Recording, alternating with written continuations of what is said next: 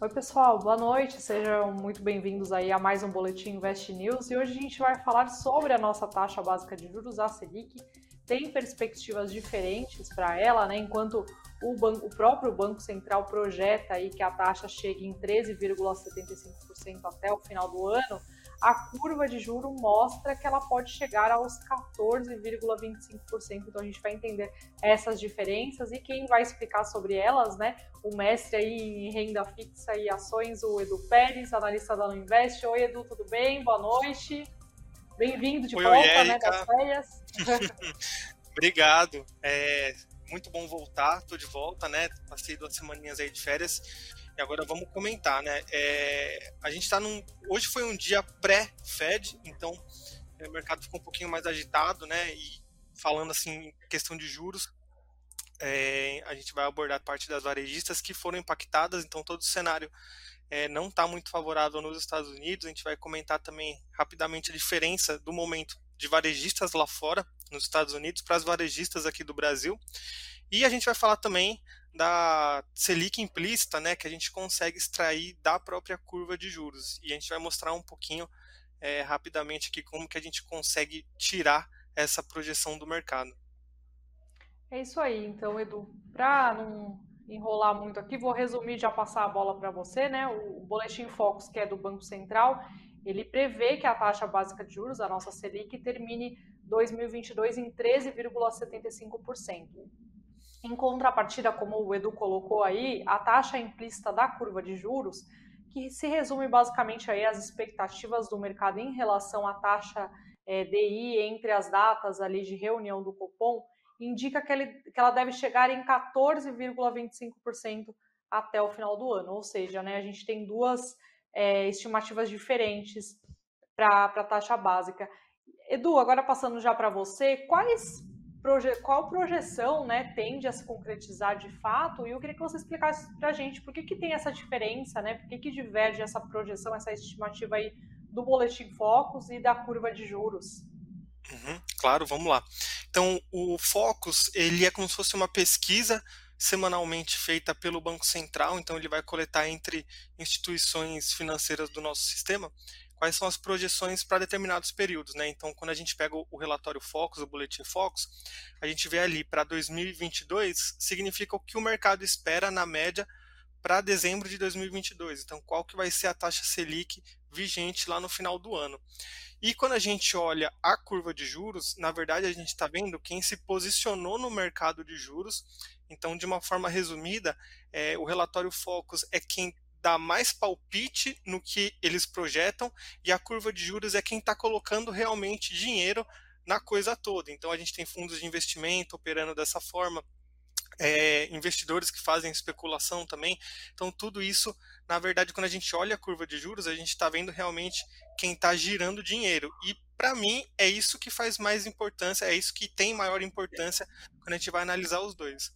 No período de metade de pandemia, lá no ano passado e ainda um pouquinho nesse ano, é, tinha uma divergência bem grande entre o que o relatório Focus estava divulgando ali de expectativa e o que estava sendo negociado é, como inflação implícita. Então, isso mostrava que o mercado, de uma certa forma, quem estava realmente comprando e vendendo títulos ali, é, esperando uma inflação implícita X, né, estava é, com expectativas diferentes do que estava sendo pesquisado pelo relatório Focus. E, pelo que a gente viu de comportamento durante a pandemia, o relatório Focus ele demora mais para se atualizar, para atualizar os números de projeção, do que quando a gente compara com os números de mercado mesmo. Então, nesse caso, se fosse para ir é, se fosse para seguir algum dos dois caminhos, eu iria pela curva de juros mesmo, tá? E, justamente para comentar sobre isso, é, eu separei uma, uma imagem aqui. Na verdade, são três imagens rápidas, tá? Então, o que, que a gente tem aqui? É, essa imagem aqui, talvez, eu não sei se. O importante, eu não estou conseguindo dar um zoom muito grande aqui nela agora, mas o importante é que é o seguinte: a gente tem a curva extraída a expectativa para o CDI entre cada período. Então, aqui a gente está com uma taxa de 13,25, tá? É, para a taxa Selic e o mercado já espera para a próxima reunião um aumento de meio ponto percentual indo para 13,75. Então, só aqui já mostra que em agosto a gente chegaria no que o relatório Focus julga ser a taxa Selic máxima. Porém, quando a gente faz esse ajuste da curva, que é, é a gente pega, e aí explicando um pouquinho como que é o cálculo, né? É, a gente pega qual que é a Selic hoje, ou o CDI, que é bem próximo da Selic, né? O CDI vai ser hoje 13,15% ao ano. A gente vai multiplicar, a gente vai, na verdade, elevar pelo prazo que ele vai ficar vigente, então até a próxima reunião em agosto. Depois a gente vai pegar um contrato futuro de DI que é negociado em bolsa e a gente vai tirar o que a gente sabe que é Selic de é, perdão, CDI de 13,15% e o resultado, quando a gente é, converte numa taxa anualizada, a gente descobre que aparece essa taxa de 13,75. Então, é, como muita coisa no mercado financeiro, é mais fácil falar do que fazer. Então, é, a gente só passou aqui por cima como que é esse método, mas a gente chegaria em uma curva onde a taxa é, Selic terminal seria em 14,50. Mas por que está em 14,50 e a gente estava falando que o mercado espera uma taxa de 14,25? Porque esse contrato específico de 14,50 ele tem pouca liquidez, então qualquer movimento de investidor é, nesse vencimento aqui, ele pode fazer uma, pode causar uma divergência nas taxas. Então, quando a gente faz o ajuste para as taxas aqui, eu até coloquei aqui, ó. Quando a gente muda na mão mesmo, a gente consegue fazer essa alteração para 14,25 para as reuniões de outubro, novembro, mais ou menos. A gente vê que a outra parte que estava mais baixa, ela se comporta em 14,25 também. Então fica a partir de, do finalzinho do ano, ele permanece 14,25 uh, ah, e aí segue por mais um tempo. A pergunta agora é: será que isso vai realmente ser a taxa terminal da, do CDI, da Selic, né? É, o próprio, a gente teve uh, profissionais do Banco Central, né, ex-profissionais do Banco Central, uh, comentando que a taxa mais provável seria em 14,25% ao ano, até o final desse ano aqui. Inclusive, quando a gente pega ali a distribuição das expectativas do que estão a, a, gente tem negociado em bolsa também, além do contrato de juros futuro, a gente tem também as opções de cupom, onde o mercado vai mostrar mais ou menos é, o que ele espera para a próxima reunião. Então, essas opções de cupom são negociadas em pontos, então a gente trata dessa forma. É, quanto mais próximo de 100, maior a probabilidade né, que a gente consideraria de 100% daquele aumento. No caso da opção de cupom para o próximo vencimento, agora para agosto, o mercado está trabalhando com uma pontuação acima de 90 é, para uma alta de meio ponto percentual. Então, a gente pode interpretar dessa forma. A chance do Banco Central subir, a, a chance do Copom subir a taxa Selic em meio ponto percentual já está acima de 90% na opinião do mercado. Então, só na próxima reunião a gente já chegaria nessa taxa é, que o Focus considera como a máxima, mas são grandes as chances da gente continuar subindo agora, só que ao invés de a gente subir em 0,5 ponto percentual, a gente continuaria subindo em mais duas vezes de 0,25 ponto percentual, que é o que o mercado espera. E não é uma coisa fácil de se ver, porque é, a gente esperava ano passado que a Selic ficasse né, em 10%, depois foi ajustando para 11%. Então, o mais normal daqui para frente é a gente vê o Focus sendo reajustado, né, a expectativa da Selic pelo Focus para o final do ano, continuar subindo mais um pouquinho, até o momento onde a gente chega bem próximo do final do ano e as expectativas acabam convergindo, né? Não tem como fugir muito disso. Mas a princípio, depois de falar tudo isso, é, a resposta prática é essa: o mercado está colocando é, uma Selic na curva de 14,25% até o final desse ano. Legal, Edu. Então, a gente tem que mirar nesses 14,25% né, por cento, no momento aí que é o, é o que você falou, se aumentar meio ponto já na próxima, né, a gente já vai ter os, a projeção do, do Banco Central, né, e o pessoal está comentando bastante aqui, fazendo apostas, digamos assim, de como é que vai ficar a Selic no final do ano. Márcio falando que está na torcida, que a Selic fique em 14,25%, já que ele tem LCI e LCA pós, né, fixada no, no CDI, e o Marinho Filmes também falando aqui que deve ser de 13,75%. Ele acha que não, que não deve chegar aí no, no, em 14,25%. Bom, Edu, é isso. Eu vou passar para notícias agora e daqui a pouquinho a gente volta a falar aí de outros assuntos. É, a gente vai falar um pouquinho sobre o varejo, né? Hoje que as ações da, das empresas foram bem prejudicadas. Mas antes disso, a gente tem algumas notícias aqui importantes para falar para vocês do dia, né? Hoje foi divulgado o IPCA 15, que é a prévia oficial da inflação, que subiu 0,13% em julho, depois de um avanço de 0,69% em junho. O resultado ficou abaixo das expectativas da pesquisa da Reuters, por exemplo, que apontava aí um avanço de 0,17%. O indicador atingiu a menor variação desde junho de 2020 por conta especialmente do impacto da redução das alíquotas de, do ISMS sobre os, os preços né, dos combustíveis e também da energia.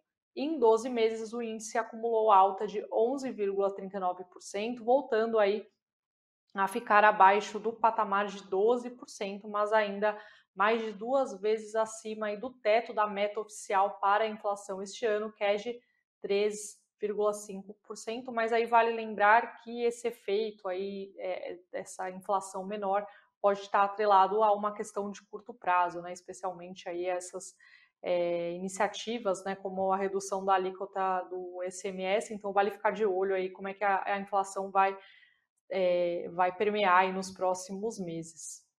Bom, e falando também, é, continuando aqui o tema economia, né, hoje o Fundo Monetário Internacional elevou a expectativa para o crescimento do produto interno do Brasil, o PIB, né, neste ano, para 1,7%, acima da taxa de 0,8% que o FMI projetava em abril. Na revisão das estimativas globais, é, em seu relatório, o, o, FMI passou aí a ver esse crescimento é, forte, né, mais forte do que, do que o previsto, e ainda é, aponta que para 2023 a expansão da atividade econômica será de, de 1,1%, é, 0,3 ponto percentual a menos do que o previsto em abril. Então, embora existe uma perspectiva aí de uma melhora né, em relação a, ao que o PIB deve alcançar é, neste ano, em 2022, para 2023, houve aí uma, uma redução na previsão do FMI. Falando um pouquinho agora aqui sobre é, as nossas empresas, né? Hoje a Petrobras na, na esteira, né, de notícias de que a, a companhia estaria estudando antecipar o pagamento de dividendos depois aí de um pedido do governo para aumentar aí o seu caixa, a ação preferencial da Petrobras avançou 1,01%, reduzindo aí, é, acabou reduzindo, né, uma alta registrada mais cedo, é, uma, uma alta mais forte registrada mais cedo, mas ainda assim a ação encerrou o dia em alta. A ação ordinária da Petrobras subiu 1,44%. E aí vale lembrar que ontem a estatal informou que ainda não há qualquer decisão tomada sobre novos pagamentos de dividendos em 2022, mas que no próximo dia 28, ou seja, na quinta-feira, quando serão reportados os resultados do segundo TRI de 2022, seu conselho de administração poderá deliberar sobre eventuais pagamentos, ou seja, a empresa não confirmou né, que ela vai adiantar esse pagamento de dividendos conforme foi pedido pelo governo é, para aumentar o caixa, mas em, mas em compensação pode ser que a gente tenha alguma notícia aí quando ela divulgar o seu balanço financeiro na quinta-feira, a gente vai saber se ela vai é, de fato poder adiantar aí algum, algum dividendo. E passando agora para o fechamento do mercado, hoje o dólar terminou em queda, de 0,38% aos R$ 5,34. Por volta das 18 horas, o Bitcoin era negociado em queda de 4,67% aos 21.080 dólares. Na máxima do dia, é, aliás, agora falando sobre o Ibovespa, né? Hoje o Ibovespa acabou encerrando em queda de meio ponto percentual, o pessoal está até comentando, falando dos, mil, do, dos 100 mil pontos, né? ele, ele chegou ali na máxima do dia a atingir 100.753 pontos, mas encerrou em queda, nesse patamar de 99.771 pontos. E o que aconteceu é que o Bovespa hoje foi bastante contaminado pelo declínio dos índices norte-americanos, isso porque amanhã, né, como o Edu comentou aí no comecinho do programa, o Fed, que é o Banco Central norte-americano vai decidir o futuro aí dos juros nos Estados Unidos. E aí vale lembrar que a expectativa é de um avanço de 0,75 ponto percentual na, nos juros lá dos Estados Unidos, o que deve levar aí a taxa básica do país para 2,5%. E aí, falando entre as, falando dos destaques do Ibovespa, entre as maiores quedas hoje tivemos a Qualicorp, que caiu 8,1%, a Magalu, a Magazine Luiza, que caiu 6,45%, e a Via também, que caiu 6,35%. Entre as maiores altas tivemos o papel da JBS, que subiu 2,97%, a IRB, né, a resseguradora, que subiu 1,59%, e a ação ordinária da Petrobras, que subiu 1,44%. E falando sobre as varejistas, né, acabamos de ver aí que Magalu e Via ficaram entre as maiores quedas do Ibovespa, a gente vai entender por que, que isso aconteceu. Bom, lá fora, as ações do Walmart, que é uma grande varejista, aí, terminaram o dia em queda de 7,6% depois que a rede de varejo cortou sua previsão é, de lucro, né, sua projeção de lucro para o segundo trimestre. Aqui, o BDR da ação, né, ou seja, o recibo da ação da empresa lá nos Estados Unidos, que é negociado aqui na B3, caiu, encerrou aí o, o pregão em queda de 7,86%. E aí vamos entender, né? O Walmart projetou uma queda de 11 a 13% no lucro em 12 meses, considerando aí até o fim é, de janeiro de 2023, em comparação com uma queda de 1% que a empresa estimou anteriormente. Então, o que acontece é que com os preços da gasolina e dos alimentos em alta, os consumidores reduziram aí a demanda por roupas, utensílios domésticos, eletrodomésticos e produtos de cozinha, e isso acabou sobrecarregando aí as, as varejistas em relação aos estoques. É, até um, um, comentário aqui do próprio release deles, né, do release aí de, de, com essa projeção, com esse guidance, eles dizem que a inflação de alimentos é de dois dígitos e maior do que no final do primeiro trimestre. Isso está afetando a capacidade dos clientes em gastar é, em categorias de mercadorias e exigindo ainda mais descontos para diminuir os estoques, principalmente no segmento de vestuário. E aí o que aconteceu é que a queda, os papéis do Walmart também impactaram negativamente as ações de outras rivais lá dos Estados Unidos mesmo. A Target, por exemplo, encerrou o dia em queda de 3,61% e a Amazon também que caiu 5,23%. E, consequentemente, como a gente acabou de ver aqui, a Via, a Magalu ficaram entre as maiores quedas do pregão e a Americanas também caiu, ela não está entre as três maiores quedas, mas ela encerrou o dia em queda de 4,88%. Bom, Edu, é, passando agora a bola para você, você acha que esse resultado, esse resultado não, aliás, essa projeção né, do Walmart, ela é um presságio assim para as demais companhias do setor, especialmente quando a gente fala aqui das brasileiras, ou meio que os Estados Unidos está entrando no processo que a gente entrou lá atrás, né, com as varejistas aí perdendo e, e tendo aí é, prejuízos também na bolsa, né? Eu queria saber qual é a sua avaliação sobre isso. Uhum. É, uma parte é o que você falou mesmo, Érica. É, é, então, primeiro teve o um impacto hoje desse corte das estimativas do Walmart pela inflação. E aí aquilo que a gente já sabe que acontece porque a gente vivenciou isso bem com as varejistas daqui, né? É, com a inflação alta, e era uma coisa que o americano não estava acostumado uh, a conviver, é, você para de comprar bens duráveis e compra bens não duráveis, né? Então significa que ao invés de você comprar, por exemplo, é, uma máquina de lavar, um micro-ondas, você vai focar em comprar comida ou material de limpeza. Então você tem um, uma mudança no foco do cliente, né? Então talvez o ramo de, de varejo lá tenha um foco mais para atacado, é, talvez o consumidor fique mais exigente, né? Às vezes ele queira preços mais baixos ou então comece a abrir mão é, de qualidade de produtos para conseguir encontrar esse preço mais baixo. Então, isso acabou contaminando, sim, aqui no Brasil, né? É, mas aqui no Brasil a gente já estava vivendo um momento um pouco tenso pelo cenário é, de juros mais altos, né? Que a gente vem acompanhando a Magazine Luiza aí uma desvalorização monstruosa desde desse, desse desse movimento de alta de juros aqui no Brasil. E também tem toda aquela polêmica envolvendo lá os comentários do Barsi, né, sobre é, a Magazine Luiza, falando sobre o setor de varejo. Teve também é, a divulgação daquele vídeo da Luiza Trajano, que é, enfim, cada, cada investidor tem um tipo de interpretação do que aconteceu ali. É, e quando a gente soma tudo isso a um dia pré-Fed, onde o mercado já está um pouco mais apreensivo, né? É, eu não me surpreendi de ver que isso aconteceu, apesar de não gostar de ver um resultado desse, né?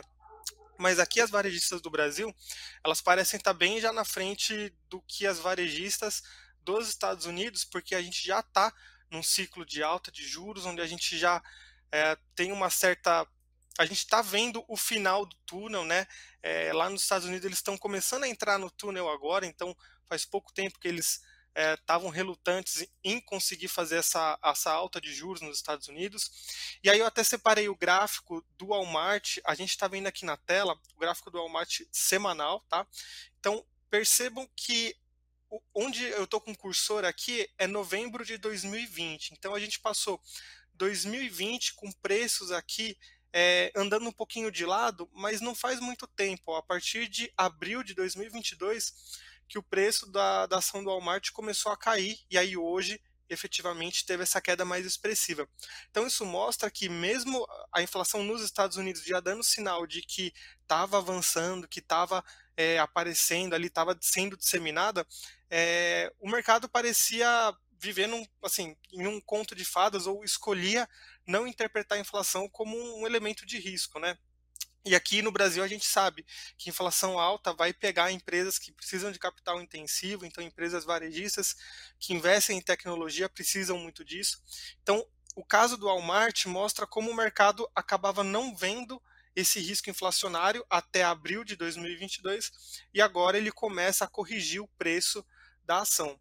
Provavelmente o que a gente vai ver por lá é, é um movimento parecido com o que a gente vem observando na própria Magalu, tá? Então, é, não é uma coisa muito legal de se ver, né? A gente vê aqui Magalu, é, esse último pico aqui foi em no, novembro de 2020, de lá até aqui caiu bastante, foi uma queda bem expressiva, refletindo essa piora do cenário. Então, foi uma queda aí de 90% mais ou menos, tá? Pode acontecer nos Estados Unidos em graus de intensidade diferente, mas eu ainda acho que as chances bem grandes né? Lembrando que o mercado nos Estados Unidos ele se envolve muito mais tecnologicamente do que o mercado aqui no Brasil, então empresas aí como é, a gente estava falando do Walmart, mas a gente pode falar do Amazon, né? Da, da Amazon, ela ela depende muito de tecnologia e de inteligência de dados e tudo mais, e a gente sabe que empresas que crescem exponencialmente e dependem muito da tecnologia, elas são as primeiras afetadas quando o mercado começa a mudar o rumo. Então a gente pode estar tá, é, começando a ver essa mudança do cenário dos Estados Unidos, que seria uma correção necessária no mercado de ações por lá, é, para que eles contenham a inflação. Então a gente fica de olho mas olhando graficamente ele já dá sinais preocupantes, porque foram quedas expressivas, né? E quando a gente olha ali o Walmart já está sendo negociado abaixo das médias que a gente tem como base, e tendo como experiência o que a gente viveu aqui, né? Então, querendo ou não, é, a gente pode ver pelo copo meio cheio ou meio vazio, né? A gente enfre enfrentou inflação alta primeiro durante a pandemia do que os Estados Unidos, então a gente já sabe é, mais ou menos, né, os trancos e barrancos, qual que seria o remédio necessário. E lá nos Estados Unidos, eles estão começando a ver esse aspecto agora. É isso aí, Edu. Bom, é, eles vão. Vamos mandar para eles esse vídeo aqui, né? Sim. para falar de todo. assiste aqui o fechamento, porque, enfim, teve as outras decisões do, do Fed, a gente sabe que a gente influenciou ali magnificamente a decisão mas vamos ver, né? Não foi por falta de aviso, porque todos os bancos centrais estão de olho já faz um tempinho em inflação e alguns escolheram uh, fingir que seria uma coisa mais passageira, né? O nosso aqui ele não teve tanto, não, não, não conseguiu se dar o luxo de escolher tanto. Ele teve que agir, né? Porque, enfim, a Selic estava 2%, que era uma taxa de juros que estava discrepante aqui com o Brasil. Então, o nosso Banco Central uhum. precisou subir, subiu rápido, né? É, seria até um exemplo ali para outros bancos centrais no mundo. Legal. É a Nancy aqui, o comentário da Nancy, europeu e americano não sabem o que é inflação, né? Bem isso mesmo. Deixa eu ver mais comentários aqui do pessoal. Não duvido o Ibovespa bater os 93 mil pontos. É, pessoal falando do gráfico da Amazon, né, que também apresentou esse comportamento, Francisco aqui, Francisco Nascimento. É, Edu, não sei se você tem mais algum comentário aí final para a gente fechar o programa, alguma resposta que você queira é, responder aqui do pessoal, alguma pergunta? Até tem. Eu vi um pessoal é, perguntando qual seria o melhor investimento né, para esse momento, onde a, a, gente teria ali, teoricamente, uma Selic máxima de 14,25. A resposta definitiva que eu posso falar agora e vai valer eternamente na história, assim, a gente não consegue, tá? O que a gente pode fazer é sempre se atualizar com o que o mercado espera, mas a princípio, se a gente já está vendo que a situação pode não piorar mais, então você tem um momento ali onde você tem os três, as três formas de remuneração bem interessantes. Então, os pós-fixados eles continuam pagando bastante, porque o mercado espera a, o, a Selic ali em 14,25, mas deve cair para 11, 10% ano que vem, até o finalzinho do ano que vem. Então, 10, 11% de juros ao ano ainda é uma taxa bem alta, né? Você pode pegar títulos que são indexados à inflação, então hoje a gente vê títulos do Tesouro que estão pagando IPCA mais 6% por bastante tempo, é uma taxa bem interessante. E os pré-fixados que eles são mais arriscados, mas eles estão com bastante taxa, né? A gente até acha que está com bastante gordura na curva, então o mercado, é, para se prevenir de qualquer susto, eles, os investidores do mercado acabam exigindo taxas um pouquinho maiores ali nos pré-fixados, justamente para, né, vai que dá errado, pelo menos eu estou sendo remunerado um pouquinho a mais. Então é um momento bem, bem único, né?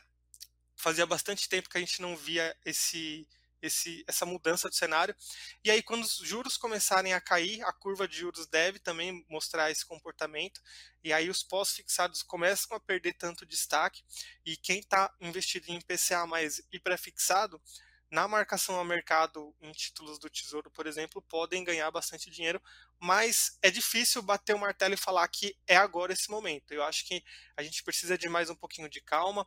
Vamos ver como que vem o IPCA é, da próxima divulgação. O mercado tem esperado aí é, uma deflação para a próxima medição do IPCA.